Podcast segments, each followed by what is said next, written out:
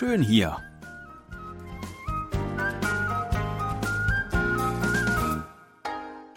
Ausflugstipps für Korea.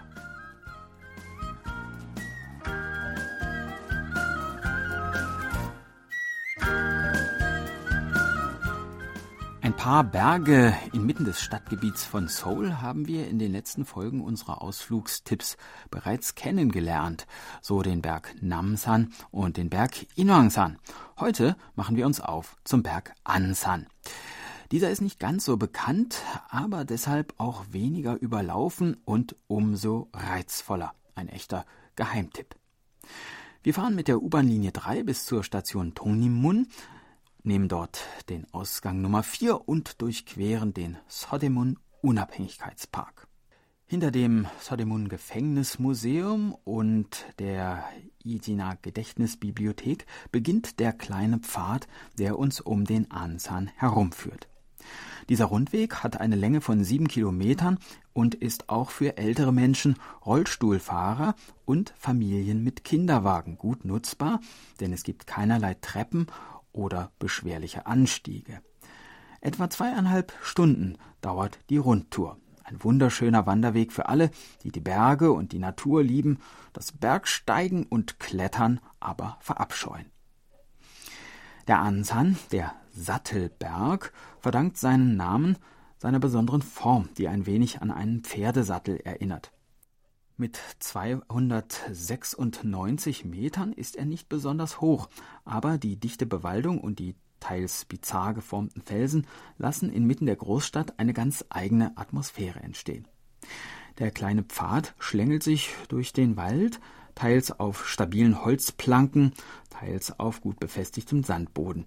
Immer wieder gibt es Gelegenheiten innezuhalten und zu rasten. Sitzbänke, kleine Pavillons, Sportgeräte. Tritt man zwischendurch ein wenig aus dem Wald heraus, kann man einen wunderschönen Panoramablick auf den Buckel des Berges Inangsan, auf die Silhouette von Seoul und auf den Berg Bukhansan mit seinen schroffen Felswänden genießen. Im Frühling blühen hier am Berg die Kirschblüten, im Herbst kann man die bunte Pracht des gefärbten Laubes genießen.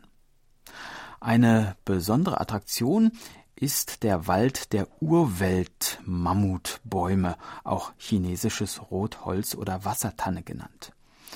Urwelt-Mammutbaum, wenn das nicht nach archaischer Erhabenheit klingt. Ach, schön hier. Vom Rundweg aus führen viele Wege hinauf auf den Gipfel des Ansan, ein Abstecher, der über ein paar Treppenanstiege führt, sich aber auf jeden Fall lohnt. Auf dem Gipfel steht die Pongsudae, die alte Steinwarte, wo früher die Wachen des Königs ihre Signalleuchtfeuer angezündet haben, die dann von der Warte auf dem Berg Namsan erwidert wurden. Und natürlich hat man auch von hier oben einen besonders prächtigen Blick über die Metropole Seoul. So, und nun sind wir schon einmal um den Berg herumgewandert und wieder an unserem Ausgangspunkt am Sodemon Unabhängigkeitspark angekommen. Ein wenig Zeit haben wir noch und die können wir nutzen, um ein paar historische Stätten zu besuchen, die sich hier ganz in der Nähe befinden und die mit dem Weg zur koreanischen Unabhängigkeit zusammenhängen das Tongnimun, das Unabhängigkeitstor, das hier 1898 anstelle des ursprünglich hier befindlichen Yongmun aus der frühen Joseon-Zeit errichtet wurde, die Unabhängigkeitshalle und die Gedächtnissäule zur Unabhängigkeitsbewegung vom 1. März 1919.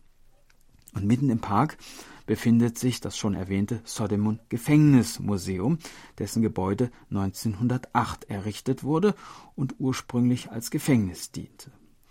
In diesem Museum kann man heute etwas über den Freiheitskampf der Koreaner zur Zeit der japanischen Kolonialherrschaft erfahren.